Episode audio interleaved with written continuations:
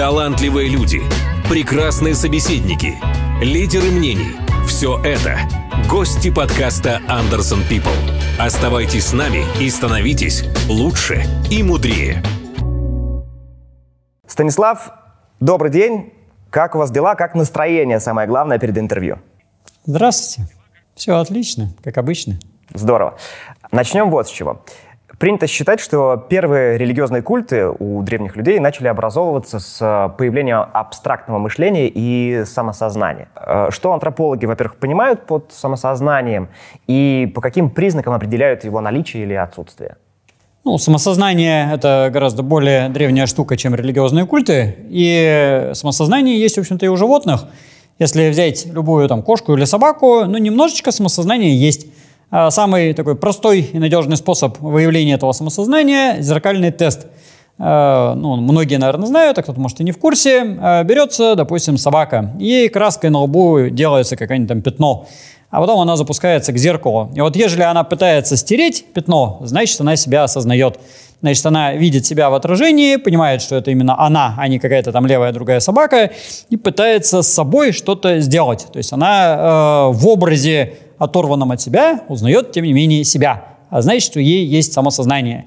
Этот самый зеркальный тест э, логичным образом проходит зверюшки с самой большой энцефализацией, ну, то бишь самые умные, проще говоря. То есть собаки, ну, кстати, не все, кошки очень редко, вороны, какие-нибудь там попугаи особо умные, слоны, только им зеркало нужно дофига большое, ну и очевидным образом человекообразные обезьяны. Дельфины, ну, дельфинам зеркалом там сложнее, но тоже можно. Даже у коровы есть самосознание немножечко. Вот, ну, на тему коров я вот э, все ищу, как где это озвучить, вот и вот вам сейчас я озвучу. Э, был я давеча недавно э, в Танзании, э, добрые люди меня туда возили, я там лекции читал, и в числе прочего мы забирались на вулкан Алдой-Нилингаю э, содовый вулкан, там уникальные все дела, но это для геологов. А прикол в том, что когда мы на него наконец залезли, э, ну, там, 5 часов лезли, или там 6 даже, наверху, э, на горе, которая даже выше этого вулкана, паслась антилопа Канна. Делать там нечего, травы там нету, э, там камни, вот эта сода везде лежит толстым слоем, там, ну, это все довольно ядовитое на самом деле, э, но там красиво, там прикольно. И вот антилопа Канна, ну, это такая здоровая корова с такими винторогими рогами. И вот она залезла на этот гребень и там, значит, втыкала на рассвет. Э, и вот это самосознание у коровы, вот, и она на, на нас смотрела, потом пошла еще выше, забралась вот на самую-самую вершину, э, ну, там делать вообще вот нечего копытным животным, их там не было сроду. А вот одна там ходит, потому что ей прикольно.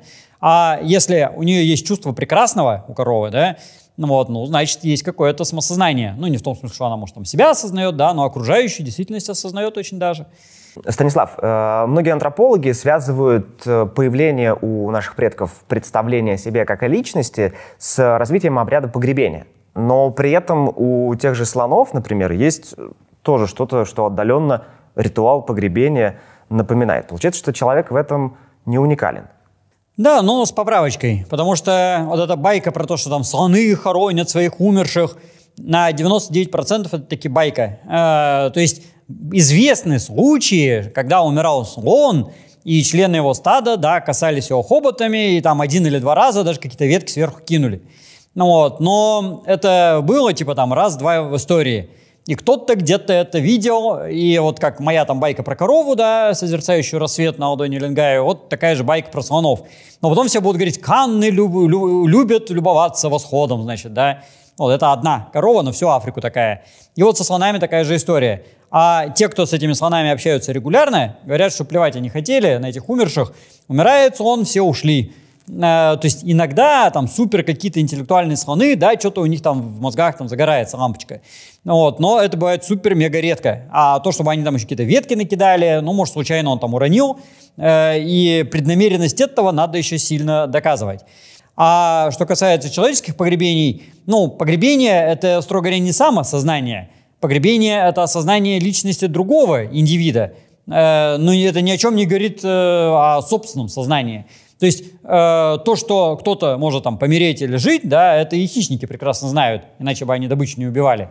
Тем более, что есть же много культур, известны культуры, где не сильно там кто и что и погребал, ну, вот, ну, какие-то очень простые способы погребения, такие очень невнятные. Ну вот, а самосознанием все равно все хорошо. Ну вот. Так что это один из элементиков маленьких, но он не говорит обо всем остальном. Ну хорошо, а э, почему, на каком этапе наши предки вдруг решили, что пора бы уже умерших родственников хранить по-человечески, а не оставлять на съедение львам? Э, ведь раньше-то их все устраивало, судя по всему. Э, у нас есть самый древний пример, так называемое санитарное погребение Симодросуэсос в Испании с древностью 450 тысяч лет назад, э, где оно не просто так санитарное, потому что оно представляет себе дырку в земле 16 метров глубиной, ну, естественного происхождения, просто такой естественный колодец, куда они сбрасывали трупы и накидали туда там 30 чем-то человек. Э, то есть, когда э, до этого происходило, да, там какие-нибудь пятикантропы еще ходили, э, у них человек помирает, ну, как бы упал, лежит, не шевелится, они на него посмотрели, не знаю, палкой потыкали, не шевелится, пошли дальше. Все, ну, собственно, как у шимпанзе происходит. Ну, иногда там рядом еще потусят, ну вот, в принципе, шимпанзе тоже могут горевать об умершем, да, там, как вспоминать о нем потом. Ну, если их там научить жестами общаться, они там вспоминают еще какое-то время. Э, но э, ничего сделать не делают. Э, опять же, там известно, вот там недавно был случай, когда какие-то шимпанзе там умершего охраняли, но, видимо, они не поняли, что он умер. На самом деле, это говорит, что они охраняли умершего, что они думали, что, может, он просто больной. То есть это говорит скорее не об их великом интеллекте, а прям-таки наоборот. Э, но вот и древние люди то же самое. А начиная вот с этих Симодрос Эссес, а 450 тысяч лет, ну, полмиллиона, грубо говоря, да, э, они уже стали что-то делать. Может быть, это было связано с тем, что они более стационарно жили. Там была довольно богатая среда, и когда они живут ну, достаточно долго на одном месте, если человек помирает, неприятно, если он под ногами гниет, да, как-то не очень здорово. И вот они его брали и выкидывали в эту яму. Но показательно, что выкидывали они туда только тела людей, а э, всякую добычу не выкидывали, потому что ну, тухляков-то у них там хватало, а кидали только людей, значит, они именно на них внимание обращали. И там нету орудий, там нету костей копытных, э, и одно, ну, вернее, один, этот, одно рубило шельское есть, которое может быть вот на инвентаре, а может не инвентарь, может там в кармане у кого-то лежал, его туда сбросили. Вот само по себе наличие 30 человек, да, похороненных в одном месте, говорит о том, что они помнили о предыдущих, то есть люди же не помирают сразу по 30 человек, да, их там вся группа-то была примерно такая же. То есть это значит, что вот эти э, тела там накапливались реально десятилетиями, скорее всего. Э, ну, то есть человек, ну, даже если там пора, по, по человеку в год помирало, да, это уже 30 лет получается. И, э, а скорее всего, реже гораздо. Ну, при численности группы там в 15 человек, допустим, или там 30 человек было, но они будут помирать там раз, не знаю, в 10 лет, допустим. Это значит, что когда помирал следующий, они помнили, что там 5-10 лет назад умирал предыдущий, и они его утащили, в ту пещеру бросили. То есть это значит, что они помнили о предыдущем десятилетиями, скорее всего, ну или, по крайней мере, годами. Э, потому что, ну, а, они же помнили, вот, значит, предыдущий там был, да, там какой-нибудь дедушка, а теперь там кто-то еще умер, значит, сделаем так же, как с дедушкой. Мы помним о дедушке. Э, это говорит о том, что они были добры э, и помнили своих родичей, предков там и так далее. А можете привести еще какие-нибудь интересные примеры э, погребения? То есть я, я сказал, задавая вопрос про, э, собственно, погружение в землю, закапывание в землю, сжигание. Вы сказали про то, что сбрасывали в яму. Какие-то еще способы существовали? Ну, э, первое вот это вот просто бросание в яму, где там они даже ничего не копали, да, но это вот 450 тысяч лет. А порядка 100 тысяч лет назад, может, чуть пораньше, появляются грунтовые погребения. Скорее всего, были и другие, только, ну как, у нас этнографически там каких-то вариантов нету. И водное погребение, и древесное, да, и там воздушное на каких-то ветках подвешивать, и просто на землю положить, и потом какие-нибудь там песцы съедят, э, и что только там не бывает, там сжигание, да. Но э, почти все эти варианты мы увидеть не можем на самом деле. Потому что, ну, если это водное погребение, да, положили на какой-нибудь там плод и отправили по речке. И как вы поймете, что он по речке? Ну, допустим, есть у нас э, там рука, э, найденная от неандертальца там в одном месте. Э, вот в речных отложениях вот река, и в реке рука. Да, там три кости в сочленении прям лежат. Такая здоровая, левая, накачанная рука. Ну, вот, может быть, это водное погребение, а может, он просто где-нибудь там умер, и его там размыло, да, там, этой водой. Э, это неопределимо. Если это какое-нибудь там древесное погребение или просто на поверхности земли, опять же, мы это никак не поймем, если честно. То есть, ну, найдем мы эти кости, да, посреди там тундры какой-нибудь, и как мы поймем, это погребение или не погребение? Не очевидно вообще ни разу, может, он сам помер. Что касается, что касается появления первых верований, По каким косвенным или прямым признакам антропологи определяют, что человек, ну или там наш предок начал во что-то верить? По неутилитарным вещам, э, не функциональным, которые не имеют прямого практического приложения. Когда появляются какие-то фигнюшечки, которые сделаны с затратой сил, энергии, времени и там умственной и прочее, да, а при этом нафиг не нужны, вот тогда мы начинаем задумываться, что это что-то такое вот мистическое. Ну вот, тем более, когда оно находится в каком-то очень необычном месте, вызывающем какие-то необычные эмоции. И древнейший такой пример, ну, внятный, э, ну, когда не просто какие-то там насечки на костях несуразные, да, а такой внятный, это э, пещера во Франции э, с древностью 170 тысяч лет назад. Ну, вот. И Брюникель. Там э, найдены кольца, выложенные из битых сталагмитов, сталактитов, где э, внутри этих колец э, неандертальцы, а это даже по сути еще предки неандертальцев, потому что там еще это время раньше, э, жгли кости пещерных медведей до пепельного состояния. И пещера глубокая, она такая, ну, не, не самым лучшим доступом, ну, то есть там, в принципе, пролезть можно, но надо прямо на брюхе ползти местами, там, в двух местах и э, она полузатопленная, там жечь что-то довольно проблематичное. Это же надо еще какое-то топливо принести, э, там будет дымище, да, там тесно довольно, она небольшая на самом деле пещера-то. Ну, вот, и тем не менее они парились, и где-то 2000 э, килограмм вот этих вот э, каменюк они наломали, ну, 2 тонны. Э, то есть так они очень хорошо постарались. Ну, вот, выложили эти круги и жгли. Для пользы дела это не нужно. Вот, а значит, это ритуал. Вот, вот 172,5 тысячи лет э, это еще предки неандертальцев. А в том же Ковзехе там крайне показательно, что погребения сделаны э, у входа в пещеру, и таким образом, что головы погребенных направлены внутрь пещеры, а ножки наружу. То есть они сориентированы там не запад, восток, север, юг, да, а вот именно по направлению в пещеру, причем они более-менее на одной линии лежат, ну не строго, но более-менее в том месте, где со свода пещеры падала тень ну, вот сейчас там все обвалилось, а раньше там был свод, это как бы можно установить. И э, получается, что они головами как бы в темноте, а ножками на свету. И это же прям таки погребальная символика, что вот там загробный мир, там мир темноты, там подземелье, там тролливали, ну вот фактически там аид какой-то, и вот туда все умершие направлены. Э, вот по таким вещам, собственно, мы это дело и устанавливаем. Э, вот эту ритуальность. Э, ну, либо не связанная с погребением, либо связанная с погребением, но какая-то вот такая дикость, необычность, да, странность, несуразность, нефункциональность. Вы наверняка знаете про один из самых э, древних, если не древнейший храм Гюбекли Тепе. Он известен и примечателен тем, что был построен еще до неолитической революции. А каким образом нашим предкам удавалось организовываться тогда для того, чтобы сооружать такие колоссальные храмы? Ну, гиперклитипия — это уникальная вещь, она единственная в своем роде. И да, какие-то вот эти охотники наворотили там этих камней. Хотя, если честно, я бы еще перепроверил 10 раз датировки. Потому что, учитывая, что это Турция, это сенсация, э, ну, периодически китайцы что-то такое любят, и там супер-мега там какие-то датировки дают, а потом оказывается, что это там на 5 тысяч лет моложе или там на 100 тысяч лет моложе. Ну, вот. А когда это архитектурное сооружение, его датировать вообще крайне сложно. То есть что-то там было, да, но э, в принципе э, масштабные какие-то такие непонятные, тоже не шибко функциональные сооружения были и до этого. Допустим, ну, Гипеклетипе это что-то там 12, по-моему, тысяч лет или порядок такой. А э, есть же натуфийские, там и 12, и 14 тысяч лет. Э, довольно основательное сооружение. Вайн-Малахи, например, там тоже такой каменная штуковина сооружена полукруглая и, видимо, тоже ритуальная. Э, и в Костенках, например, или в каком-то или там в Межеричах, в Мезине, так называемые дома из костей мамонта, вот далеко не факт, что это дома, потому что там жилого слоя в Костенках, например, нету. Э, то есть есть огромное сооружение, там 11 метров в диаметре, да, где куча костей мамонта, а нету толком ни очагов, ни орудий, вот ничего, никаких следов, чтобы они там жили. Ну и вообще, э, вот некоторые археологи считают, что такое громадное сооружение из костей, но оно тупо не стояло, оно бы, ну, как это все держаться должно вообще, на чем? Тем более там толком и леса-то не было, у них жердей-то толком не было, чтобы все, какие-то шкуры поставить.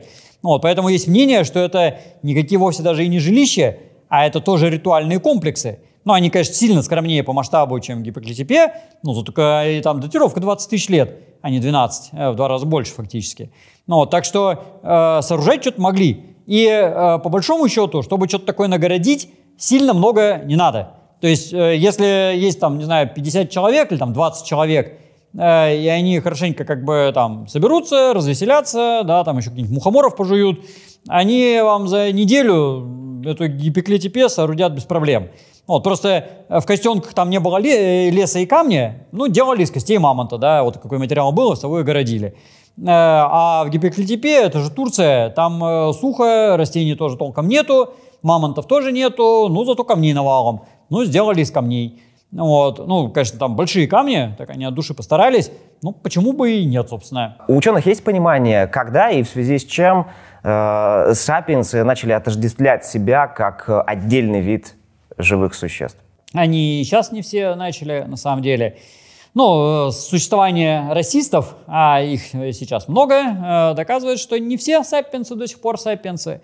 Э, ну, вообще, концепция вида для начала возникла, строго говоря, там, в 18 каком-нибудь веке, ну, может, там пораньше, да, когда вот какая-то минимальная там зоология, ботаника появилась. Ну, кстати, у ботаников, наверное, даже пораньше. Ну, пресловутый там Карл Линней, да, и до него там, и чуть после него, там, Блюменбах какой-нибудь, там, Кювье и прочее. Вот концепция вида, она как бы стала появляться и более-менее как бы оформляться. Ну, хотя даже у Линнея там с этими видами, ну, никак сейчас все это выделялось. Э, а в таком вот законченно научном виде современном, но это фактически уже в 20 веке. И сейчас еще конференции проводятся регулярно там, о проблеме вида, рода, там, критерии, тролливали, там, да, и там генетики что-то начали мутить в последнее время. Э, ну, там тоже не самое последнее уже. Э, но это идеи, которые появились с развитием науки. А если мы говорим о древних людях, какие-нибудь там кроманьонцы, неандертальцы, у них концепции вида не было вообще. Э, ну, они не, не категориями систематики мыслили, для них какие-то сиюминутные различия могли быть гораздо важнее. Вот у этого есть перо да, в волосах, а у этого нет. Это гораздо важнее, чем то, что этот вид там Homo neanderthalensis, а этого там Homo sapiens. Э, и э, даже там наличие или там отсутствие, не знаю, плодовитого потомства, я думаю, их не парило ни малейшее.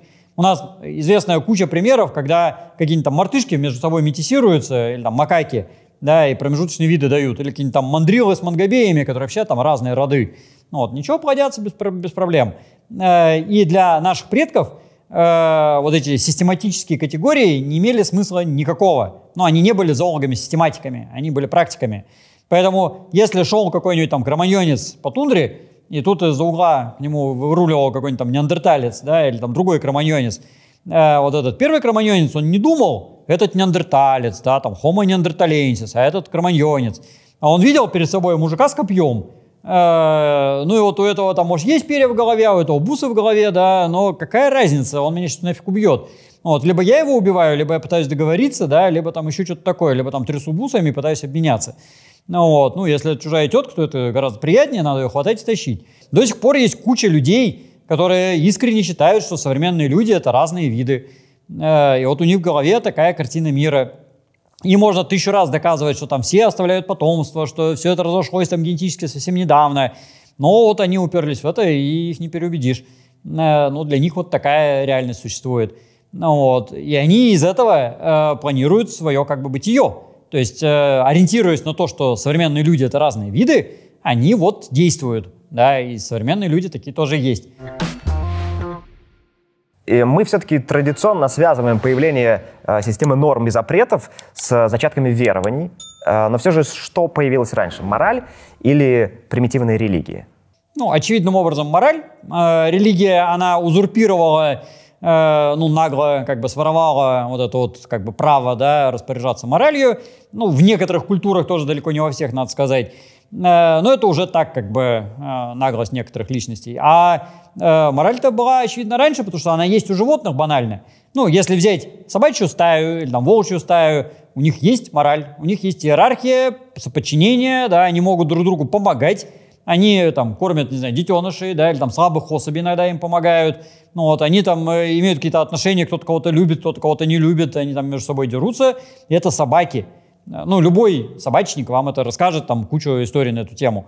Э, это есть у обезьян, причем и у низших обезьян, э, и у высших обезьян. Ну, если это какие-нибудь шимпанзе-гориллы, там это практически как у людей. Они тоже, они могут там ссориться, друг друга любить, ненавидеть, там какие-то там э, столкновения вступать. Ну, другое дело, что у них, конечно, не современная человеческая версия, и словами они это не выражают, и они э, гораздо меньше зацикливаются гораздо быстрее переключаются, э, то есть они не такие занудные. То есть человек может там на кого-нибудь обидеться и там десятилетиями помнить про это, да, и там какую-то злобу копить себе. Обезьяна так долго обычно не работает. То есть вот сейчас она обиделась, а завтра они уже обнимаются. Вот. Ну и многие люди также. В общем, это правильная версия, это как бы исходная.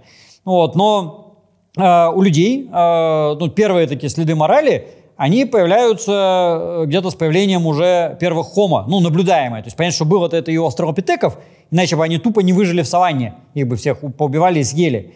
И у австралопитеков мы единственное, как про это знаем, по маленьким клыкам. То есть уменьшение размеров клыков символизирует э, и сигнализирует о том, что они были по отношению друг к другу добры и друг друга не убивали направо-налево.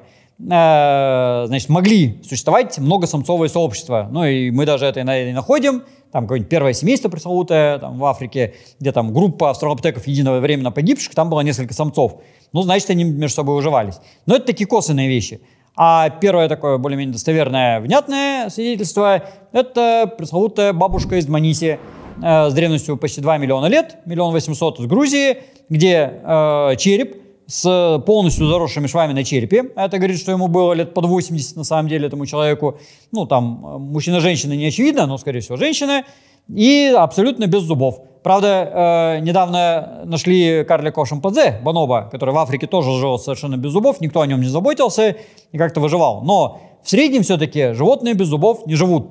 И если человек десятилетиями жил без зубов, а там, между прочим, окружение было неблагоприятное, мягко говоря, там и саблезубые тигры, и какие-то волки, медведи, кого там только не было. Ну вот, но если он десятилетиями таки, такими жил, значит, наверное, о нем заботились, а это и есть мораль. А другое дело, что когда появились большие сообщества э, в неолите и позже, э, там э, появилась необходимость еще искусственно поддерживать мораль все-таки. Потому что одно дело, когда это семья австралопитеков или там пятикантропов, неандертальцев, кроманьонцев, но они и так с рождения друг друга знают, и у них мораль это более-менее как бы устака, устаканивается само по себе. А другое дело, когда это производящее хозяйство и тысячи или там, сотни людей, которые друг друга не знают, и нужен уже какой-то человек, который их все-таки будет держать в узде, чтобы они друг друга не побивали.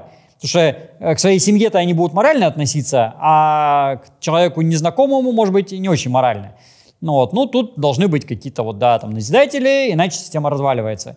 Ну, собственно, с этим связан успех некоторых религий, э, да, которые под себя это дело подмяли и очень удачно, ну, стали как бы по ушам народу ездить, чтобы друг друга не убивали. И вот те, кто стали наиболее удачно ездить, э, сплотили общество, и они оказались, да, более успешными. Ну, у нас этих мировых религий там по пальцам пересчитать, там еще останется даже на одной руке. Ну, вот, а другие не очень удачно это сделали, ну и как-то вот не стали мировыми. Наверное, одним из самых понятных маркеров появления первых верований является наскальная живопись. Но при этом как-то в голове не укладывается, что э, кто-то из наших предков Э, ходил на охоту, то есть э, решал вопросы о выживании всего племени, а кто-то в этот момент спокойно стоял и рисовал в пещерах. На самом деле наскальная живопись с религией не связана вообще никак, ну то есть вообще никак не связана. Практического значения тоже действительно нету при этом. И в этом как раз фишка есть. Это вот то самое неутилитарное символическое поведение, которое говорит о развитом мозге но не говорит о религии. Религия, я говорю, это глюк как бы этой системы. Это побочный эффект, ошибка. А искусство – это тоже в своем роде ошибка, но в гораздо меньшей степени. Это вот способность направить свою избыточную энергию еще куда-нибудь. То есть это говорит о том, что мозг стал настолько развитый, ну, чтобы решать какие-то утилитарные задачи, что он не может уже не работать. То есть он настолько крутой, чтобы решать какие-то вот вдруг неожиданно возникающие задачи, что он не, не может просто зависать, как вот у коровы. А, значит, он должен что-то продуцировать. И в качестве вот этой продукции, в частности, появляется наскальная живопись, почему бы и нет. Но, э, как э, особенно вот любил писать Яков Абрамович Шер, есть такой археолог, э, вот эти наскальные рисунки древнейшие, во-первых, в разных местах они появляются, судя по всему, независимо и между собой никак вообще не связаны.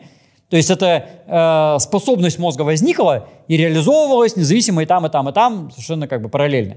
Вот. А во-вторых, э, сплошь и рядом, ну не всегда, но очень часто, все эти рисунки сделаны в каких-то жутко неудобных местах. То есть это не предполагалось, что это вообще кто-то будет разглядывать. Э, и там, где даже сейчас, допустим, для туристов там расчистили, и можно там выйти и посмотреть, раньше там это была какая-нибудь щель, куда там народ запихивался, да, и рисовал. Это не то, что все сидят и там разделывают бизона, а кто-то на стене малюет бизона. Фига с два. Вот, все сидят, разделывают бизона, а он пошел в какой-то там шкуродер залез и нарисовал бизона, и никто про это знать не знал, что он это сделал. Вот. Ну, иногда это могло иметь и какое-то, ну, такое не утилитарное, да, но именно ритуальное значение, когда действительно там какие-то обряды совершались, ну, вот, ну, там, как правило, не рисунки, а какие-то там налепленные там из э, глины. Ну, в пещере Нио такие есть, да, допустим, или там в Монтиспане, когда там фигура или налепленная, ну, в Нио там и нарисованная есть. И в них там какие-то эти копья тыкали, тыкали. Ну, и там эти просто следы от этих ударов как бы на стенке сохранились. Ну, и там, поскольку глина, там прямо вмятины. Э, и это уже какие-то там обряды инициации. То есть тут уже какая-то вроде такая, ну, условно практическая Э, ценность, ну, не очень практическая, но тем не менее. От э, живописи наскальной перейдем к живописи нательной. Чарльз Дарвин говорил, что татуировки э, это один из механизмов полового отбора. При этом татуировки и рисунки, обнаруженные на теле мумии Эци, если верить исследованиям, э, были сделаны не в эстетических, а в медицинских целях. Э, когда и, главное, для чего человек начал украшать себя татуировками? Ну, татуировки это, видимо, довольно поздняя штука, потому что э, татуировка, ну, такая классическая, вот именно это, краской какой-то, да, там, ну, золой, там, чем-то таким, э, пред, пред, пред, предполагает, что татуировку будет, в принципе, видно, э, ну, она, как правило, черная, значит, кожа должна быть более-менее светлая. А нам известно, что светлая кожа появляется порядка 7 тысяч лет назад. То есть это очень поздние времена. Это уже вот неолиты, причем там не самый ранний. Э, ну и Эцета это вообще уже неолит, там уже медные вещи, вещи у него даже были. Ну, так что э, это совсем позднятина и вообще ни о чем, строго говоря. Но э, до э, татуировки была скарификация или шрамирование, когда на, на темной коже делаются всякие надрезки, насечки, туда втирается какая-нибудь там растительная дрянь, все это дело распухает и получается такой красивый выпуклый шрам. Сейчас такое делают иногда негры в Африке, а иногда и не в Африке. Ну вот. Э, и даже в этом э, дурацком фильме «Черная пантера», фильм я не смотрел, но неизбежно я видел кадры из этого фильма, и там тоже с какими-то пырками там на лице, там этот главный злодей какой-то там ходил, и там не только на лице, по-моему, он весь там покрытый был. Ну вот. Э, это вот как раз та самая скарификация и есть. И она известна в ископаемом виде, что характерно, потому что в дольних вестойницах, а это стоянка в Чехии с древностью под 20 тысяч лет, там 26 примерно, есть черепа, только мужчин э, и только старше 18 лет со шрамами на макушке и на лбу. Ну, там практически симметричная, по центру лба и вот на темечке. То есть, ну, в одном месте это где-то примерно, где волосы начинаются, да, и вторая где-то на темечке. Э, шрамы на черепе. Э, вначале, когда нашли, думали, что это следы каких-то там побоищ, что-то такое, там драки какие-нибудь. А потом, когда пошел один череп, два черепа, три черепа, да, это уже не случайность. У женщин этого нет, у детей этого нет, а там черепов много, что приятно, и мы можем это посмотреть а у всех мужиков это есть. Э, и скарификация там вот была такая ядреная, то есть они надрезали кожу головы, но она не толстая, и прямо скоблили череп. Ну вот, то есть там от души все это у них распухало. Ну, в принципе, сейчас есть племена в Африке, которые что-то подобное тоже делают. Э, и есть статуэтки, э, на которых тоже что-то подобное есть. В тех же дольних вестойницах есть женская статуэтка, у которой тоже какие-то такие насечечки на теле нанесены. Ну, а она из глины сделанная, и там прям накорябанная. Ну вот. И в других случаях иногда тоже вот на изображениях людей, там, или гравировки, или вот эти статуэтки э, Венеры, так называемые, там тоже какие-то значочки есть. Ну, там не всегда понятно, то ли это бусы, то ли браслеты, то ли татуировка, но, тем не менее, вот в Устурице там есть такое изображение. Там мужчина и женщина, и у них вот какие-то такие значочки на теле имеются. Так что украшали уже тогда, э, ну, потому что хотели, потому что могли. И это, кстати, тоже показательно, что это модификация уже себя получаются. То есть э, не просто там бусики навешали, да, а прям таки себя поменяли. То есть это нельзя стереть. Это знак, который нельзя подделать, нельзя его передать. Это вот э, личность как бы в самом таком законченном варианте. У неандертальцев такого, что характерно, не было. А у сапиенсов, ну, где-то с 26 тысяч лет было, ну, скорее всего, опять же, и раньше, на самом деле. Но большинство таких примеров мы, понятно, никак не можем обнаружить, потому что если это на коже, просто где-то там на спине, на груди, да, там на животе, на ногах, на руках. Мы на костях этого не увидим никак вообще. Ну, вот. ну и в более поздней уже версии, э, ну это тоже где-то с неолит на самом деле, э, деформации черепа. Э, повсеместно делались, по всей планете практически, и в Австралии, и там где угодно. Ну, в Австралии, кстати, там еще и в палеолите они даже есть. Ну, вот, там про такие простые, незамысловатые, там руками они прямо это делали. Ну, вот, но там тоже по 20 тысяч лет, кстати говоря. Там даже не неолит, да. Ну, вот, э, это деформация головы, когда ребенку сдавливается голова, ну, в продвинутой версии какими-то там тряпочками обвязывается, и она меняет свою форму, причем там куча вариантов есть, там ровно-затылочная какая-нибудь, там ровно-теменная, э, кольцевая, там пятая, десятая, там куча-куча версий. Ну, вот, это делалось и в Австралии, в Южной Америке, и в Африке, и в Евразии, там какие-нибудь сарматы это чуть не поголовно делали, и там в каком-нибудь Китае, и в Европе, э, какие-нибудь там баски, да, там до 19 века делали, там чуть ли не до 20-го. Туркмены до 20-х годов 20 века делали. Вот. И я подозреваю, что и сейчас кто-то делает. Ну, Мангбету в Африке сейчас делают 100%. Ну, так что там на всяких каких-нибудь островах в Меланезии они тоже сейчас делают иногда. Э, и это вот повальная вещь, потому что это, опять же, хорошая такая, э, ну, как хорошая для культуры знаковая штука, чтобы обозначить свойскость, принадлежность себя к коллективу. Потому что это подделать невозможно. Если у меня голова там сплющенная, да, ну, никто не закосит под меня вообще ни, никак. Э, потому что у взрослого человека это уже не поменяешь. И всем понятно, что вот эти чуваки с треугольными головами, это там из племени выдры, допустим, да, а вот эти вот там с круглыми башками, это там из племени кабана. Э, и сразу все ясно становится. Так, а у Станислава Дробышевского есть татуировки? У меня нет, а зачем мне? Э, все вот эти украшательства, да, э, Микоха Макай неплохо про это где-то написал, но я прямо сейчас не процитирую на память. Ну, вот, они э, делаются теми, э, ну, как, кому хочется как-то выпендриться, да, и поменять себя. Вот. И если ну, как-то нечем другим выпендриться, ну хотя бы себя там разрисовать. Вот. Но э, мне как-то и так хватает, чем я выпендриваюсь. Ну вот вы меня пригласили, да, повещать. Вот я в, э, повещал, а после вас еще там поеду на лекцию, и меня еще будет слушать куча народу.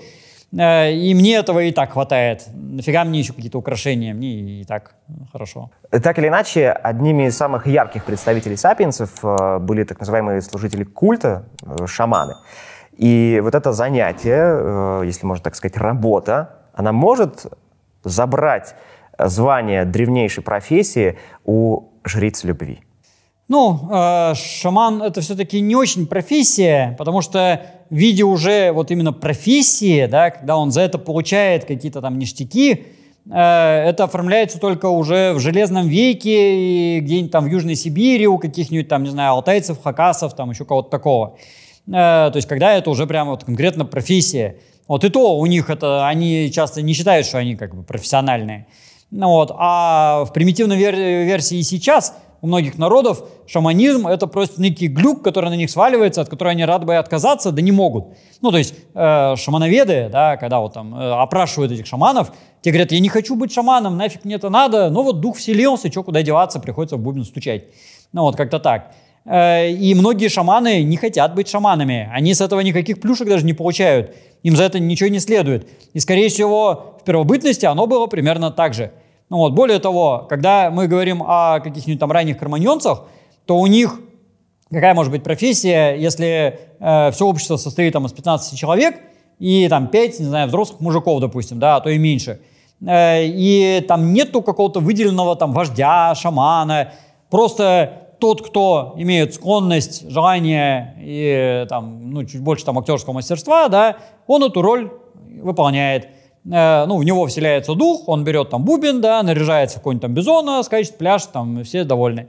Э, ну и более того, с его точки зрения, э, не он изображает духа, да, в костюме бизона, а в тот момент, когда он наряжается в бизона, он является духом. То есть он не изображает духа, а он и есть дух. То есть в таком вот синкретическом примитивном мышлении это, по сути, как бы синонимы. Ну вот, то есть дух это не что-то оторванное, да, абстрактное, там, существующее на страницах книжек, а это вот он сам и есть. Вот я дух, как бы, да, вот я, э, когда пляшу с бубном, я и есть дух. Ну вот, а когда положил бубен в сторону, да, там эту маску снял, уже не дух. Вот, я опять дядя Вася. И э, про шаманизм мы знаем из наскальных изображений. Они есть, ну, самое известное это в Труа Дефрер, э, пещера трех братьев, э, и там еще в каких-то, э, там в Габеру есть, в Шаве есть, когда фигуры э, человека или там с какими-то оленями рогами, с бизоньими рогами, с бычьими рогами в Габеру, например, ну, вот, и с каким-то там хвостом лошадиным, э, с какими-то непонятными лапами странными, да, а ножки вроде человеческие, вот, на лице какая-нибудь там треугольная маска вроде бы, то ли борода, то ли не борода, ну, вот какие-то уши странные, ну, вот таких там энное количество рисунков есть.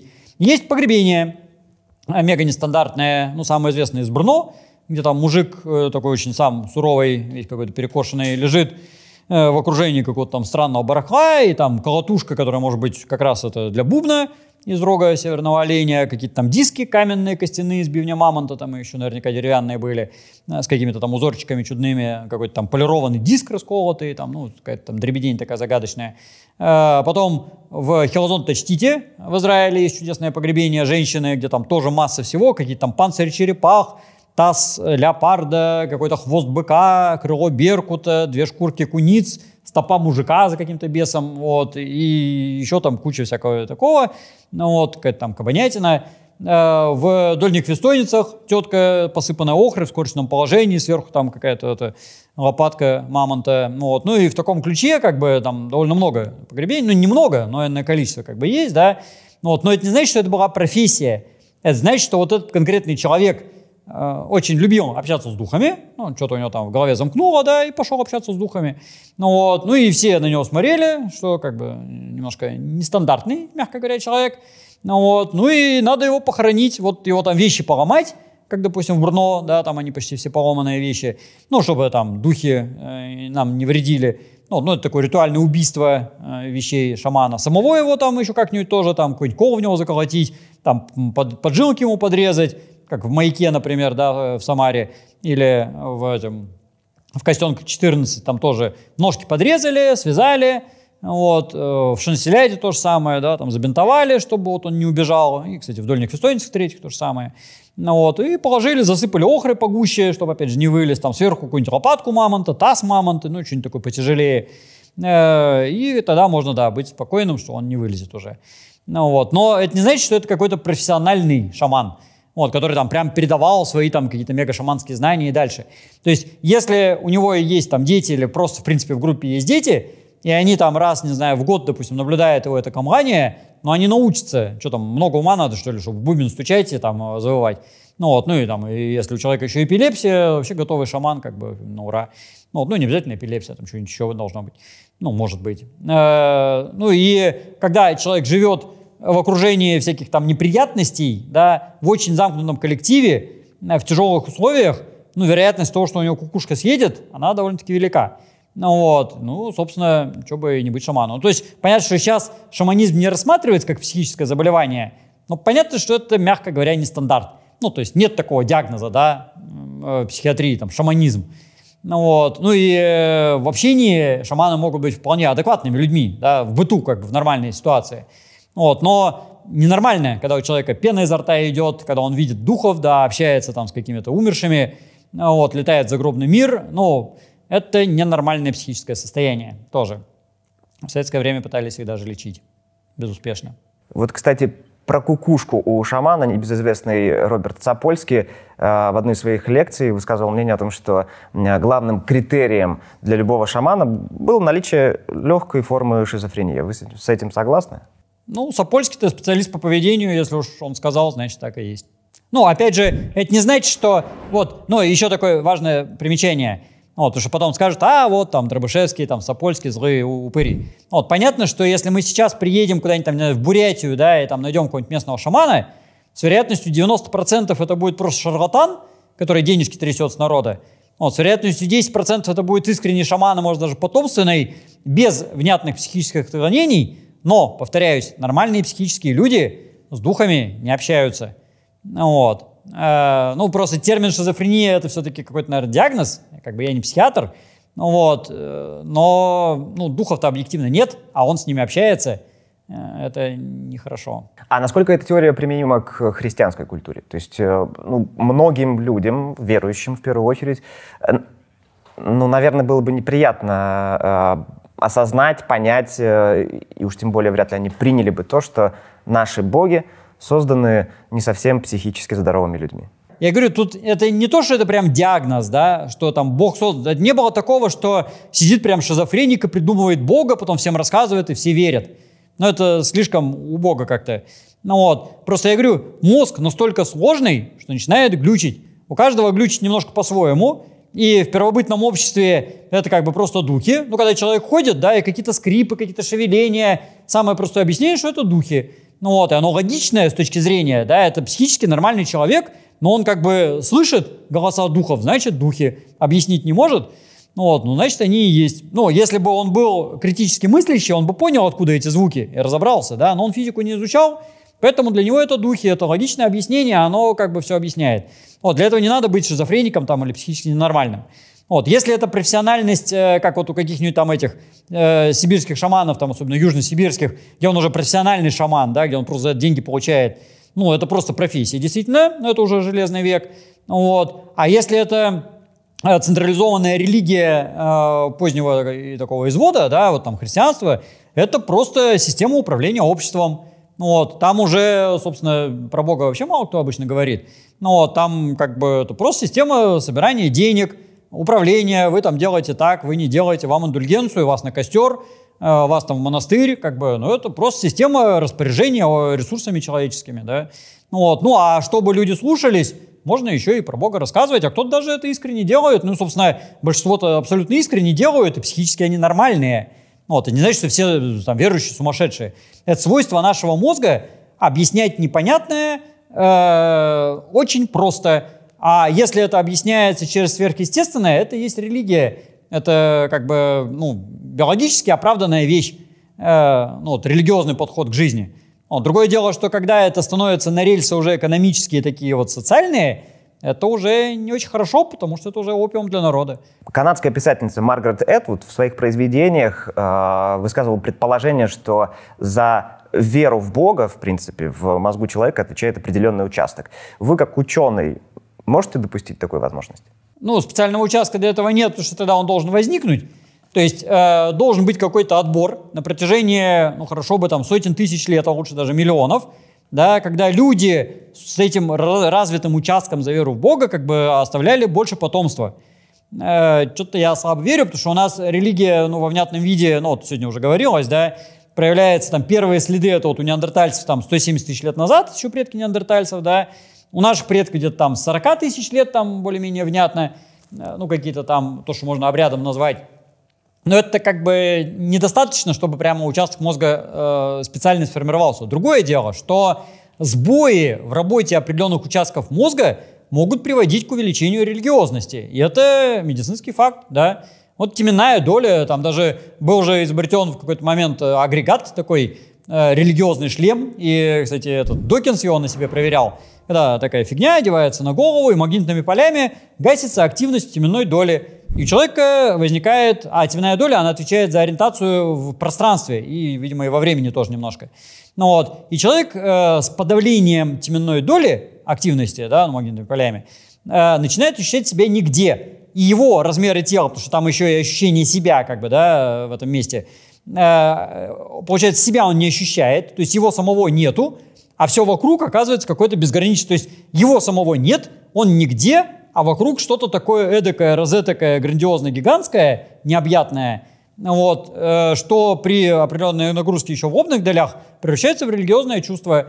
И у многих людей э, при подавлении вот этой теменной доли возникает религиозное чувство, да, но это просто экспериментальный факт. Э, а Докинс, когда проверял, он-то не религиозный человек, на нем не сработало. То есть он, да, ощутил какое-то странное ощущение вот какой-то там этой невесомости, что-то такое, но религиозность никакой. В обратную сторону были эксперименты, когда человек в религиозном экстазе смотрит, что у него там в мозгах происходит, его пихают в томограф, вот, он там с Богом общается, да, его в томограф суют, и у него тоже в это время не работает теменная доля. То есть религиозность с точки зрения вот, мозга, это просто отвратительная работа, плохая сбой работы теменной доли. Вот, ну, видимо, не только теменной, вот, а уж что при этом нагрузить, у кого-то просто будет там какая-то галлюцинация, да, кто-то будет там летать во сне, а у кого-то будет откровение, там, скрижали, там, говорящие кусты, там, все дела по полной программе. Э, жизнь современного человека э, насыщена всевозможными ритуалами, то есть мы пытаемся э, придать вот эту ритуальность любому повторяющемуся действию. Например, э, на Новый год, известно, все нарезают салаты под иронию судьбы. Так вот, эта ритуальность, она присуща всем живым существам или свойственна только человеку?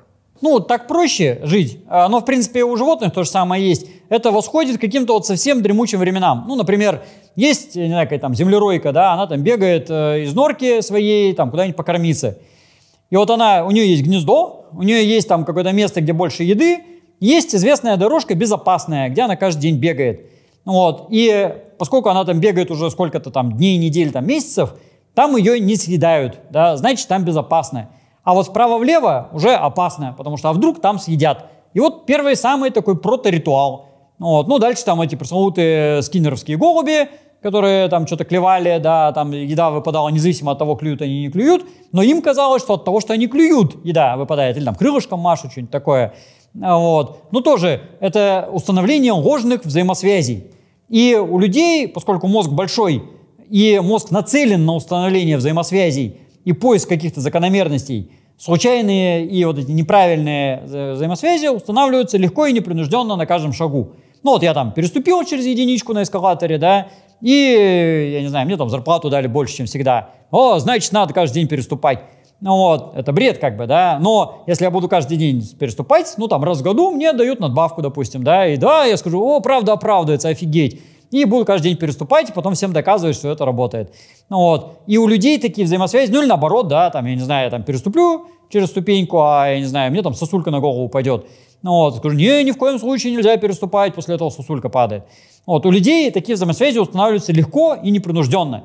Вот, другое дело, что у нас же еще и есть лобная доля, которая, по идее, занимается критиком, э, критикой, да, критическим мышлением.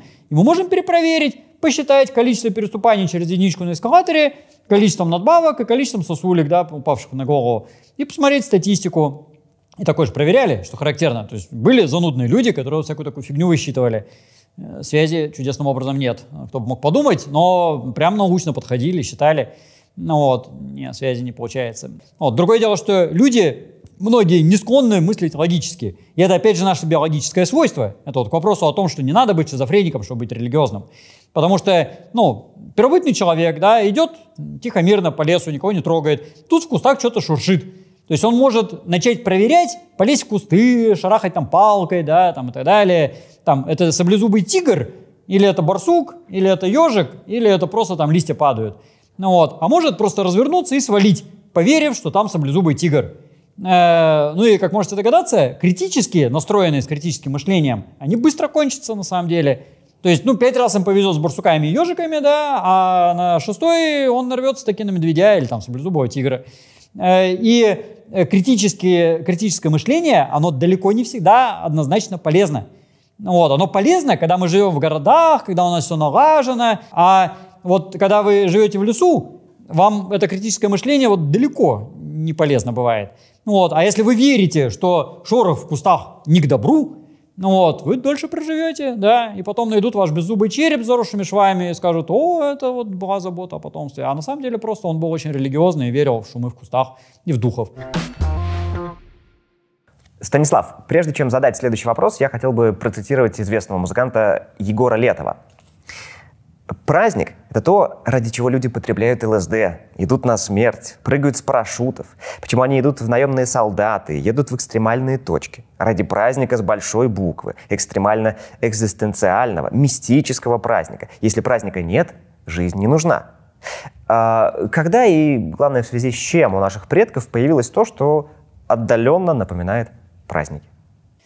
Э, если честно, мы не очень знаем, э, потому что как бы это можно, опять же, было установить. Э, но вот эти самые погребения, ну, это такой грустный, но тоже по-своему праздник, да, то есть это вот некий ритуал. Ну, вот, ну, в таком более позитивном варианте, таком, где как-то радостный, это вот варианты, когда мы наблюдаем какое-то пиршество, например. То же самое Доль Невестойницы, универсально примерно все времена. Место, где люди тусовались регулярно и очень долго – Э, и по многу, завалили на несколько километров берег мамонтячими костями, то есть там какой-то безумный культурный слой, совершенно богатейший, ну вот, и при этом практически нету жилищ. И это охотники-собиратели, э, которые ну, не могли там жить постоянно.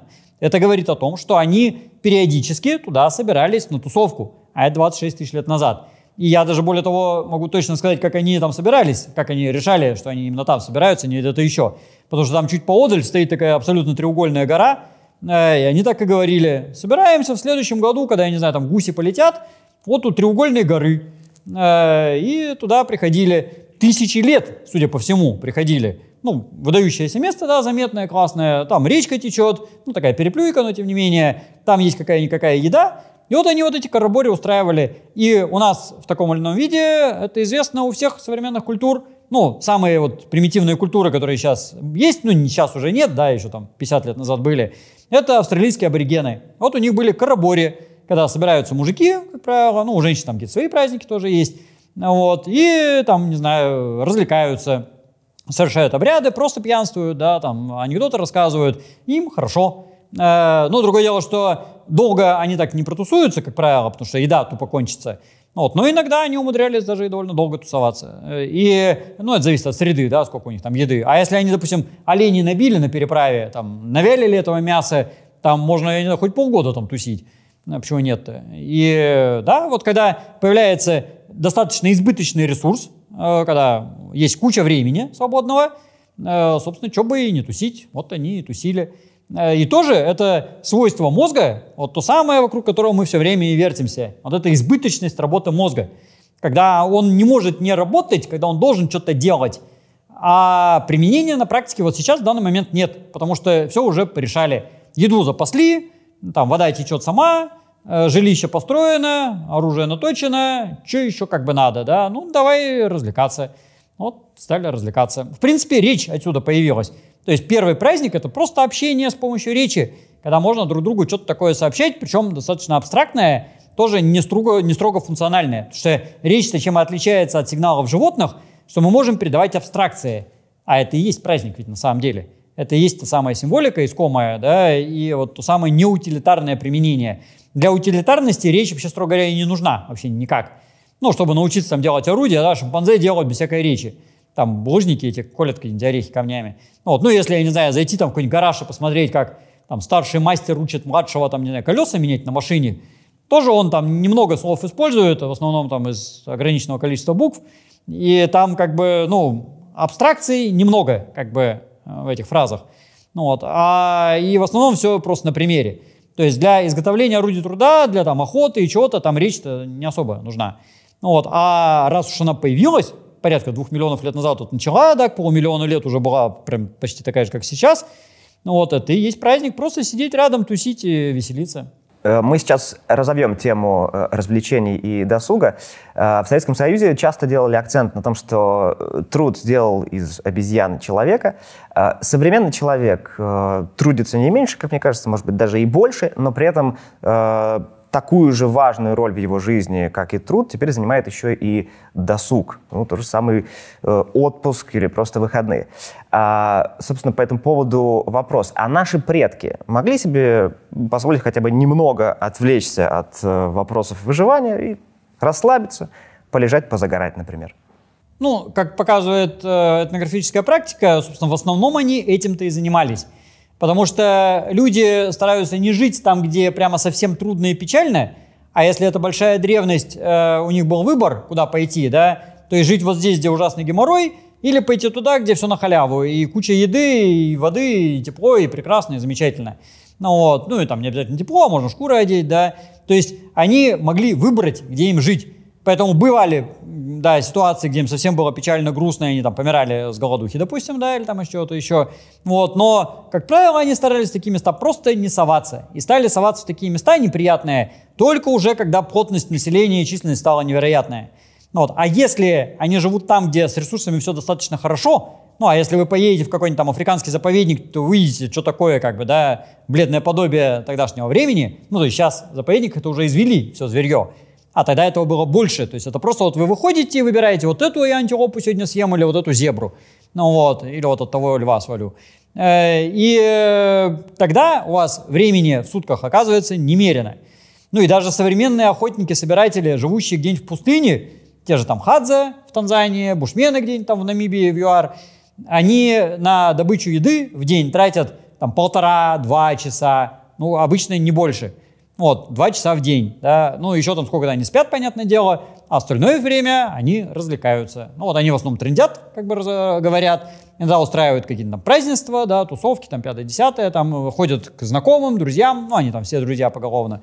Ну, вот, ну, иногда еще и там скандалят бывает. Но это основное времяпривождение. Ну, и если вы посмотрите на обезьян, тоже они ведь не все время тратят на добычу еды. И более того, э, при таком бытие добыча еды это тоже, в общем-то, не труд ни разу, как правило. Ну, то есть труд бывает, если это уж совсем в какой-то грустной глуши живете, да, где еды нету нифига. Ну, вот. А так, если вы выходите на поляну и собираете ягоды, ну, вот современные, допустим, грибники, они же, ну, если это не какие-то там убер-профессиональные грибники, да, а такие нормальные, ну вот, они это не расценивают как труд. Ну, пошел в лес собирать ягоды там с детишками, да, там еще пикник устроили там. Это как бы развлекуха, это прикольно. И вот у первобытных людей вся жизнь это и есть пикник. Когда они охотятся, Э, ну, потому что это тоже как бы и соревнования заодно, и развлечения, и показания, что там я удалец, я могу там, не знаю, такую-то антилопу редкостную поймать, а ты вот не можешь, я крутой. Ну, вот, можно себя показать. И э, это как бы не труд. Вот, а труд бывает, когда они там делают орудия какие-нибудь, там, не знаю, селки ставят, э, какие-нибудь там городят заборы, да, чтобы там олени загонять, еще что-нибудь такое. Ну, вот, но, как правило, это не сильно много времени занимает. Вот, тем более, что весь такой ручной труд можно вообще на теток свалить всегда, что, собственно, обычно в таких первобытных племенах и делается. Кстати, о труде. Э, Юваль Ной Харари в своей книге «Сапиенс. Краткая история человечества» приводит достаточно интересный, но спорный тезис о том, что э, при переходе к оседлому земледелию человек попал в своеобразную ловушку. То есть до этого наши предки, охотники-собиратели на поиск еды, тратили там 4-5 часов в день, а земледельцы вкалывали уже по полной. А, как такое могло случиться? То есть человек себя сознательно обрек на такой тяжелый труд. Разве нет в этом парадокса? А, да, это не Харари изобрел и придумал, это было известно до него еще лет так за 100 примерно. А, земледельцы, скотоводы, то есть люди с производящим, производящим хозяйством тратят намного больше времени и усилий на добывание еды. Это научный факт, потому что нужны гораздо более специализированные инструменты, намного большее хозяйство, э, его надо все время поддерживать в каком-то определенном состоянии, там, пахать землю, пасти этих там, коров, коров овец, там, баранов, кого-то еще. Э, на это уходит гораздо больше времени, но это дает выигрыш, потому что в итоге их численность гораздо больше, их может плотность гораздо больше на территории жить, продолжительность жизни растет обычно с этого дела. Ну, сами, правда, больные мелкие становятся и с кариесом, но это побочный эффект, да. А, как такой еще э, в своем роде приятный побочный эффект цивилизация может вырасти. Не гарантированно, кстати говоря, тоже. Но может, э, чему, собственно, мы являемся примером. А антропология может назвать э, время и, что важнее всего, причину, по которой наш человеческий род, такой до этого неспешно бродивший по миру в поисках пропитания, вдруг переходит к оседлому образу жизни и за сверхкороткое в историческом масштабе время к классовому обществу и государству. Да, он же это сделал не один раз, так что у нас есть для сравнения э, несколько версий, как это происходило. Это происходило, ну, раньше, видимо, всего на Ближнем Востоке, э, отдельно, судя по всему, все-таки в Китае, и уж 100% отдельно в Америке, причем там, видимо, еще и несколько раз в Центральной Америке, в Южной Америке, ну, по крайней мере, уж один-то точно, да, скорее всего, и два, а может, еще сколько-то. Ну, так что это было много раз, э, а может, еще и в Индии отдельно, да, а может, еще и в Египте более-менее независимо. Ну, так что у нас есть примеры. Ну, каждый раз это по одной, по одной схеме было.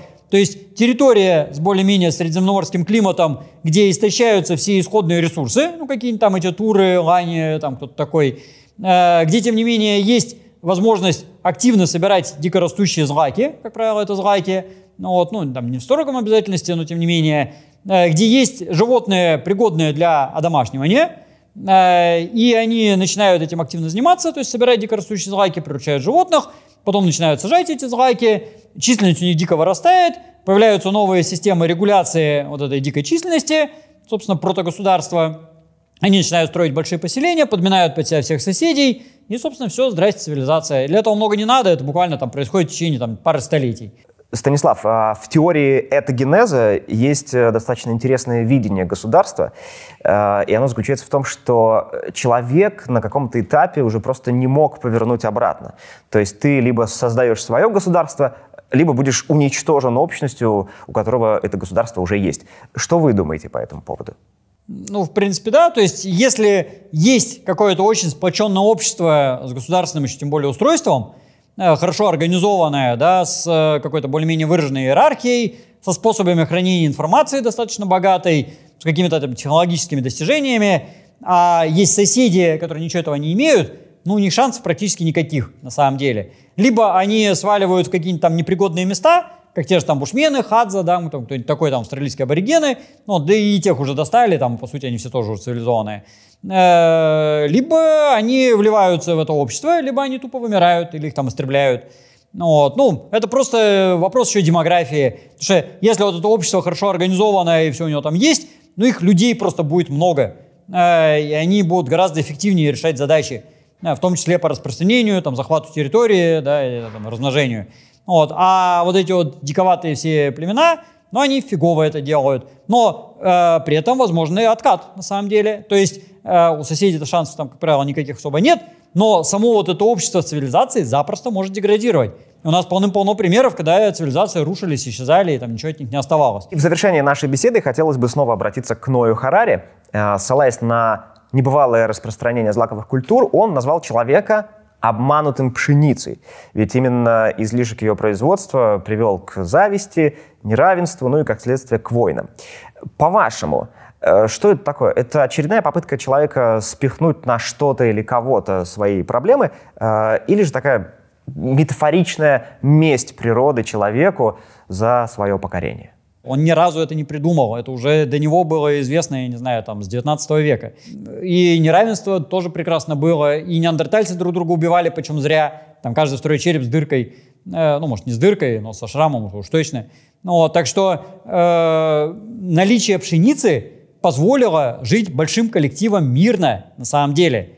Тут Харари, он так, для красного словца это э, преувеличивает. Э, но э, количество людей резко возросло. Вот, если бы они стали гораздо злее там, и так далее, их бы стало меньше, а их стало больше по факту, и жить стали дольше, и вся цивилизация появилась.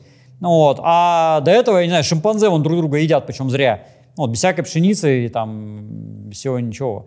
Ну, так что э, для образности и к месту в тексте это классная такая да, аллегория, как бы, да, там, ну и такой образ. А вообще, конечно, ну, если посмотреть объективно, Никто не мешает любому вот обманутому пшеницей э, раздеться, взять палку в руки и укочевать куда-нибудь в тундру или там, не знаю, в степи, в саванну и бегать там за какими-нибудь там газелями. Э, вперед! Если Харари сейчас где-то бегает с палкой по горам э, в Иудейской пустыне, я ему поверю. А если он сидит где-то в ресторане и лопает там эти пряники из пшеницы, значит, он что-то не договаривает. Станислав, теперь Блиц. Наши короткие вопросы и ваши короткие ответы. Готовы? Да. А, что вас до сих пор удивляет в человеке? А, самое удивительное и чудесное – это мозг, потому что более хитроумной штуки в природе больше нет. А у нас так иначе все на мозги сводится. Первое серьезное и значительное изобретение человека, кроме колеса, человека разумного. Огонь. Ну, ну, огонь еще до человека разумного, наверное, был. Вот, ну, составные орудия. Дальше. Верим мы в Бога или нет, но вначале все равно было слово. Э, как думаете, какое слово было первым в истории нашего вида? Э, его в эфире нельзя произносить. Это когда вот первый этот Homo habilis себе по пальцу чоппером попал. Э, ну, я думаю, вы знаете это слово, но я не буду говорить. Хорошо, дальше. В чем секрет популярности Станислава Дробышевского? Но это не ко мне вопрос, это как бы к тем, кто среди кого я популярен. Мне лично всегда кажется, что я банальности излагаю, которые и так всем, в общем-то, понятны. Ну вот, и я каждый раз удивляюсь, что еще кто-то готов это все слушать. Потому что, во-первых, я повторяюсь бесконечно одно и то же. Ну вот, а во-вторых, все достаточно очевидные вещи. Вот, поэтому это вот вопрос к слушателям. Дальше, кошки или собаки? Кошки, конечно. Э, а почему? Это же бесполезное, по-моему, животное, нет? Ну, мне так кажется. Ну, собаки, по крайней мере, э, если... Кошка бесполезная, да. Так а у нас же наша неутилитарность, это же наша человеческая фишка. У меня-то вообще голубь. Хотелось бы уточнить про голубей. Вы их разводите, получается? Или у вас какой-то один домашний голубь? Не, у меня один, и он такой, ну, домашний по факту, да, но э, он не нарочно. Ну, дочка притащила с улицы э, пристукнутого голубя, и он летать не может, и поэтому он ходит и кусает всех за ноги. Не заводите голубей, не надо. Это не я сделал, ей-богу, я тут ни при чем. Будем иметь в виду. А, ну и наш традиционный вопрос в Блице. Мы наших гостей просим посоветовать э, какие-нибудь три хорошие книги. Попросим и вас. Три хорошие книги от Станислава Дробышевского. Ну, если вообще, то ну, лично мне больше всего нравятся даже не, не конкретные книги, да, а вообще книги э, Станислава Лема и Стругацких. Ну, вот. А уж какие там конкретно, ну, кроме самых поздних Стругацких, которые куда-то их там понесло, ну, вот, а может, кроме самых ранних, где они еще не, не раскочегарились, ну, вот, а все остальное прекрасно. Ну, вот. Но это две, а третья — байки из грота, ну, чтобы это... Она с картинками. Станислав Владимирович, большое вам спасибо за беседу. Хорошего вам дня. Спасибо, что вы с нами. Надеемся, что было познавательно и интересно. Находите Anderson People на популярных аудиоплощадках, подписывайтесь на наш YouTube-канал и сообщество в социальных сетях, чтобы не пропустить новые интервью. Anderson People. С нами светлее.